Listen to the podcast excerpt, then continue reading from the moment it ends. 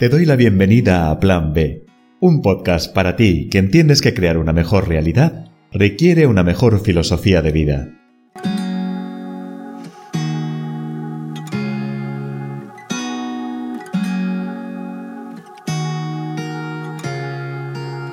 Me siento muy afortunado de poder compartir contigo este espacio. El podcast Plan B nace desde la amistad y con un mensaje muy claro. Siempre hay miles de opciones para vivir una vida plena y rica en experiencias. Mi nombre es Raúl Porras. Soy coach, interventor de estrategia y miles de planes B más que he tenido que ir afrontando a lo largo de mi vida cuando algo fallaba. Sin duda, gracias a toda esta experiencia, hoy soy quien soy y puedo estar acompañándote y ayudando a muchas personas a tener una mejor vida.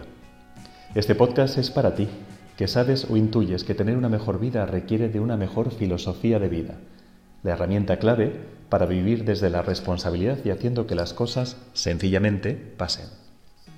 Vas a ver que hay guiños a la salud. Para mí es el primer eh, pilar desde el que afrontar todo lo demás. Soy el creador del método de restauración vital, un método de acompañamiento para personas afectadas por enfermedades crónicas y discapacidad, así como a su entorno y cuidadores que son al final tan protagonistas en, este tipo de realidades, a construir realidades eh, y planes posibles dentro de la nueva existencia. Así que cerramos puertas en breve. Si estás en ese camino de voy a hacer que simplemente pase, siéntate, abróchate el cinturón, relájate. Ah, tu asiento es de primera clase, como tú. Verás que hoy hablo un poquito más de mí pensé que te gustaría conocerme, un poquito más al menos. Muy pronto estaremos llenos de contenido. Quiero traer reflexiones, eh, quiero traer fábulas, conocimiento también, cualquier cosa que pueda mejorar tu día. Ah, una cosa, este vuelo sale a menudo. Piensa a quién quieres llevarte a esta experiencia. Quizá viajar acompañado eh, te resulte más divertido. Muchísimas gracias y empezamos.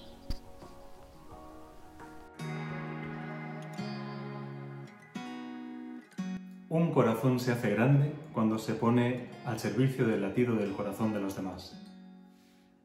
Una experiencia personal relacionada con la salud y vivir eh, día a día en un entorno donde me encuentro con personas con necesidades emocionales, con una sensación de vida perdida, y sobre todo con una falta de gestión de sus emociones y, de reconocimiento de responsabilidad para afrontar el día a día y convertir su vida en una experiencia mejor, han hecho que hoy estoy aquí. Pero lo realmente importante de mí no es ni mis estudios ni lo que soy realmente a nivel profesional, sino en quién me he convertido y en quién me convierto día a día. Una de las cosas que me hacen seguir con misión y con visión hacia adelante a pesar de las dificultades es tener exactamente una misión. En mi caso, ayudar a los demás. Eso hace que conecte con las personas. El latido del corazón, el trabajar desde el corazón crea una conexión auténtica. El latido del corazón y la conexión desde el corazón genera conocimiento y genera la mejor experiencia. He creado un método que se llama restauración vital, es un método basado en la filosofía japonesa del kintsugi, una filosofía existente desde hace cinco siglos. Una vez, un señor japonés tomando eh, su taza de té en una ceremonia, en una ceremonia que es totalmente importante para ellos y cuidada y llena de detalles exquisitos, rompió la taza. Por supuesto, nunca pensó en tirar esa taza. Lo que pensó fue en mandarla a restaurar. Y lo hizo, lo mandó a China, pero esa restauración quedó tan burda cuando se la devolvieron y le gustó tan poco que creó un barniz de oro para recubrir las grietas de la taza. Entonces convirtió la pieza no solamente en una pieza completa y restaurada, sino encima más valiosa aún de lo que lo era antes. Esta es mi metáfora de vida, esta es la metáfora de restauración vital y lo que quiero llevar a muchas personas a lo largo del mundo. Restauración vital nace entonces utilizando la metáfora del kintsugi. Nace para recubrir las heridas, las grietas de las personas impactadas o dañadas por una enfermedad, por una discapacidad, y que quieren recubrir sus grietas descubrir lo que hay dentro de ellas, todo su potencial y generar una nueva existencia, generar una nueva vida. Al final, esto es lo que he hecho yo con la mía y esto es lo que quiero llevar a muchas personas a lo largo de mi historia, a lo largo de mi vida y es lo que me motiva a despertar cada día con una razón y con una ilusión. Es motor y es fuerza. Así que te presento Restauración Vital. Dejadme ahora que os cuente mi experiencia con un diagnóstico. Mirad, hace 19 años, casi 20 ya, eh, fui diagnosticado de una esclerosis múltiple. Y os cuento esto, no porque me haga especial, ni me haga diferente, ni me convierta en un héroe, ni mucho menos. Lo único que me hace especial es lo que yo he hecho con todo esto. Pero dejadme hablar un poquito de lo que es el diagnóstico y cómo impacta. Mirad, el diagnóstico llega de una manera inesperada, porque a veces ni siquiera te ha dado tiempo a sentirte mal. En mi caso, simplemente un cosquillo en las piernas. Nada más. Imaginaos que me despido de mis compañeros en el trabajo y dos días más tarde, cuando ellos van a trabajar, se encuentran con que yo no estoy porque estoy ingresado. Y no solamente estoy ingresado, estoy ingresado por una nueva realidad, una esclerosis múltiple que me va a acompañar a lo largo de toda la vida. El momento de recibir el diagnóstico es algo complicado porque no estamos preparados. ¿Y por qué no estamos preparados para recibir un diagnóstico? Porque normalmente estamos viviendo nuestro día a día con la sensación de que mañana va a estar ahí, y que mañana va a ser igual o mejor que hoy. Y ese es el error de concepto y para lo que nunca estamos preparados. Deberíamos, os invito a vivir la vida de una manera en la cual cada día cuente y cuente de una manera especial. Por supuesto que cada día no es un día grandísimo, pero cuestiones como entender que tu bienestar, que tu salud, que tus posibilidades de hacer, que tus posibilidades de comunicarte, de hablar, de sentir, de oler, no son tan gratuitas. Por eso hay mucha gente que habla de la gratitud y la importancia de la gratitud para la felicidad. Tiene mucho que ver con lo que os estoy contando ahora. No estamos preparados para recibir esa noticia y esa noticia llega de diferente manera para ti y para las personas de tu entorno. El ritmo es totalmente distinto porque probablemente tú lo recibas de una manera bueno, obviamente va a haber una, emoción de sorpresa detrás del diagnóstico. A veces ni te has sentido mal, como os decía antes, sino que directamente pasa algo y ¡pam! Aquí está la noticia. Obviamente la emoción sorpresa está ahí para todo el mundo. Y lo importante es saber identificar qué nos trae la emoción de la sorpresa. La emoción de la sorpresa viene a decirnos, hey, hay algo que tienes que adaptar. Difícil, lo sé, pero podemos hacerlo. Os lo prometo que podemos hacerlo, podéis hacerlo. Lo que sí que es normal en el diagnóstico de una enfermedad, en el diagnóstico o en, el impacto de una noticia que cambia tu vida de una manera, eh, de una manera inmediata, por decirlo de alguna forma, es que los ritmos que de, de gestión de las emociones que lleva uno y que lleva su entorno son totalmente distintos. Probablemente a ti, en primera persona, tú que lo estás sufriendo, estés al principio más atento y más pendiente de todo lo que te están haciendo, de todos los procesos que estás atravesando y que igual nunca eh, habías, tenido que pasar por ellos y que son totalmente nuevos, mientras que el entorno de fuera eh, está quizá mucho más consciente, mucho más preocupado de cuál es el impacto de la noticia. Sin embargo, a lo largo del tiempo, el protagonista suele ir dándose cuenta de que, pasado toda esa primera fase de descubrimiento, de pruebas, de hacer cosas distintas, eh, se va encontrando con la realidad y es que su vida ha cambiado, su vida se ha desequilibrado. Y luego hablaremos más adelante del de el equilibrio de la rueda de la vida, por, por llamarla de una manera que sea eh, física para todos y que sea entendible. Sin embargo, los demás, el entorno a lo largo del tiempo, se va acostumbrando a tu nueva situación y van normalizándola con lo cual el ritmo de las emociones es totalmente distinto. Probablemente tú llegues a una sensación de tristeza, a una sensación de, de miedo mucho más adelante de lo que llegaron los demás, porque los demás se habrán acostumbrado a la situación, seguirán con su día a día y sabrán que están metidos en una situación de acompañamiento, pero desde luego mantienen ciertas cosas que tú ya no. En mi caso, Os puedo asegurar que tuve la suerte de recibirlo eh, de la mano de un médico excepcional que me trató con muchísimo respeto, muchísimo cariño y que hizo que el momento fuera difícil, pero a la vez fuera un espacio para mí y para él. Importantísimo, si te ves afrontando una situación de este tipo, de un diagnóstico nuevo, es muy importante que te comuniques. Comunícate con el equipo médico. Cuéntales cómo te sientes. Cuéntales a qué le temes. Cuéntales cómo estás perdido a la hora de afrontar el camino que te han puesto delante. Hazlo, hazlo con libertad. Y quizá en ellos vas a encontrar una información mucho más técnica, una información muchísimo más estadística, una información que es muchísimo más elaborada a nivel experiencia y que te puede ayudar un montón a encajar eh, la situación. Comunícate también con tu entorno, comunícate con los demás a un nivel más personal, a un nivel mucho más humano. A ellos les puedes contar igualmente sentimientos, emociones, miedos, a qué le temes en la vida. Si temes irte, si temes eh, la medicación, si temes los efectos secundarios, si temes a la pérdida. Cuéntales lo que necesites. No hay cosa peor que encapsular ese dolor, no hay cosa peor que dejarlo y no trabajarlo, no mostrarlo, porque encapsularlo hará que ni tú avances ni los demás sepan cómo ayudarte. Así que permíteme este consejo. Si en algún momento afrontas un diagnóstico o alguien de tu entorno afronta un diagnóstico grave, un impacto en la vida, un accidente, una operación que salió mal, cualquier cosa, no dejéis de comunicaros, no dejéis de expresar lo que sentís y cómo sentís. Te lo pido, por favor, si lo haces así, verás que hay una gran diferencia. Me vais a permitir que os cuente ahora lo que me hacía sufrir.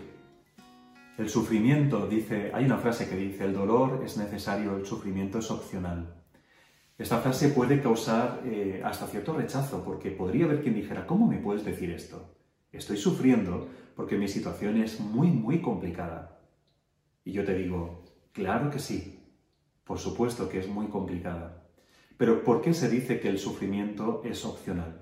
Mira, el dolor, cuando se silencia, se convierte en sufrimiento. Es, como os decía anteriormente, eh, en un episodio anterior, el silenciar el dolor hace que no haya ningún tipo de gestión, que no se afronte, que no se acompañe. Por eso las personas que normalmente caen en el sufrimiento son personas que suelen encapsular el dolor y que lo mantienen en el tiempo no hay ningún tipo de evolución, no hay ningún tipo de cambio. Eso hace que, el dolor se convierta en sufrimiento. ¿Cómo podemos hacer para que el sufrimiento desaparezca?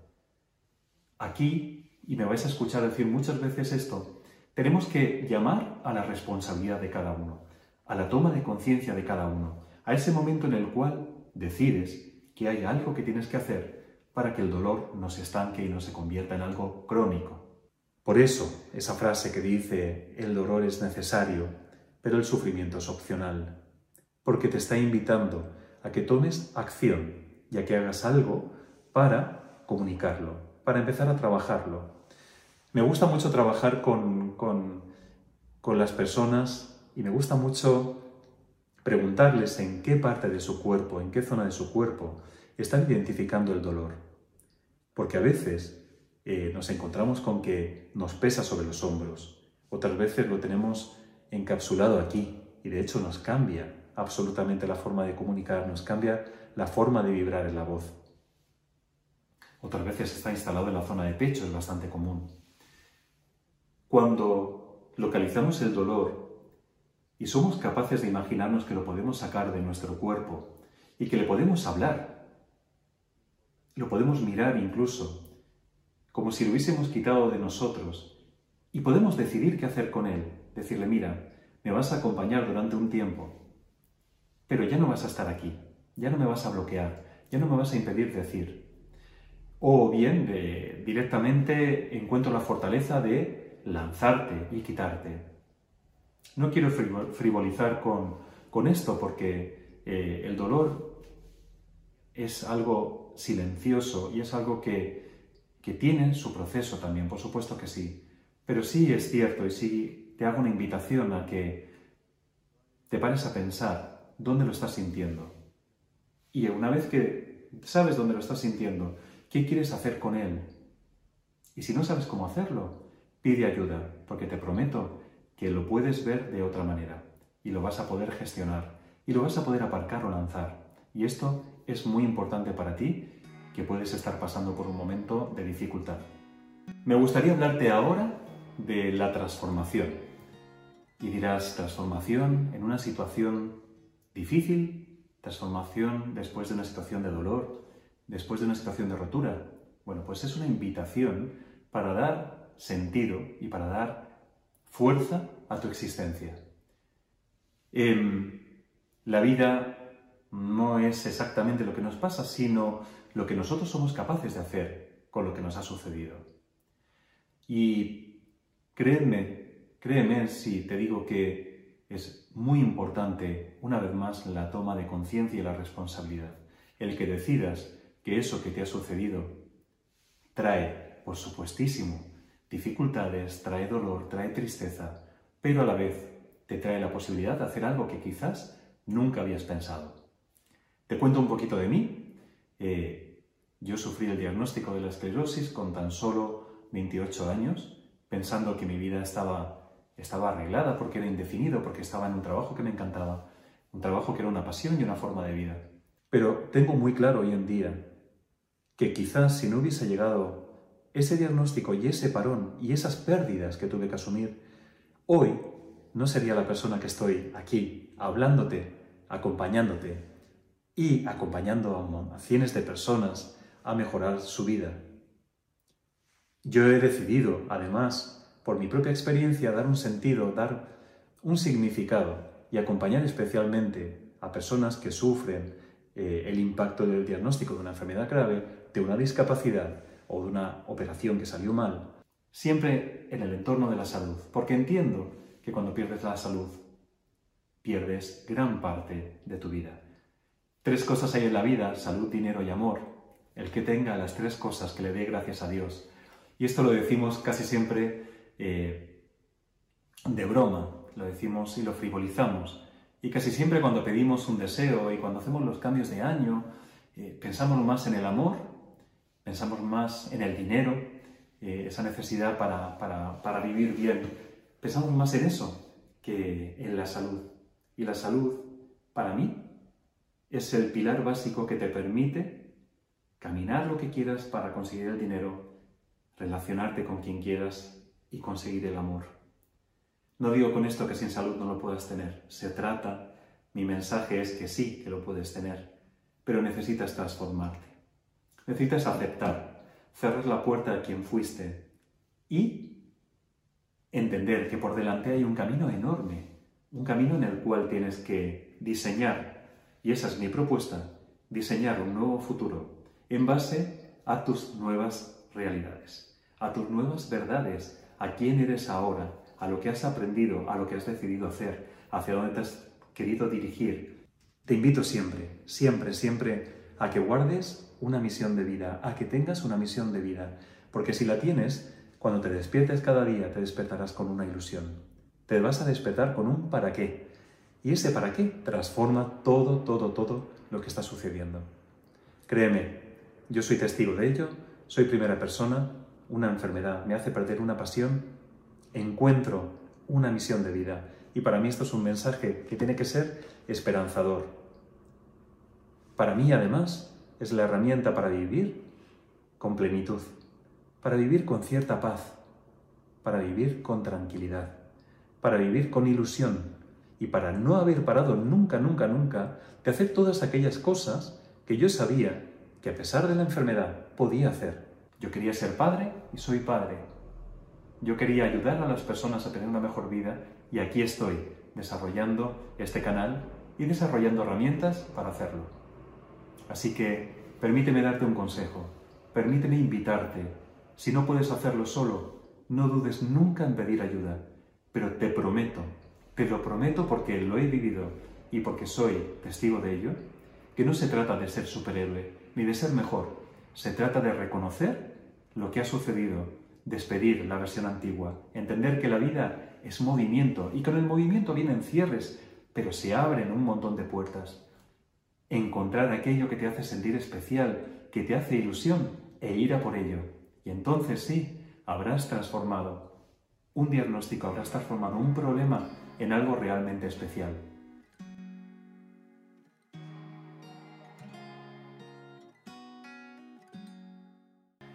Te doy las gracias de corazón por haberme acompañado hasta el final, hoy en este episodio del canal.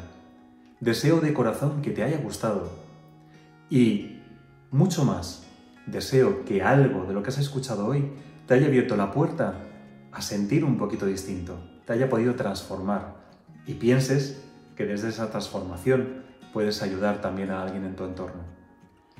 Gracias, de verdad. Eh, te invito a que des un like si te ha gustado.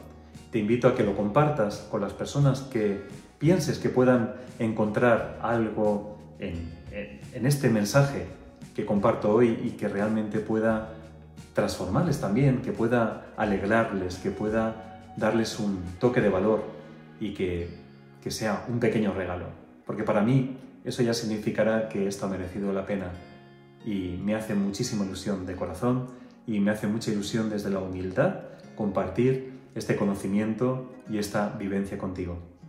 Así que no olvides dar el like, no olvides compartir y si te apetece, sígueme en las redes sociales. Nos vemos pronto en el siguiente episodio. Gracias.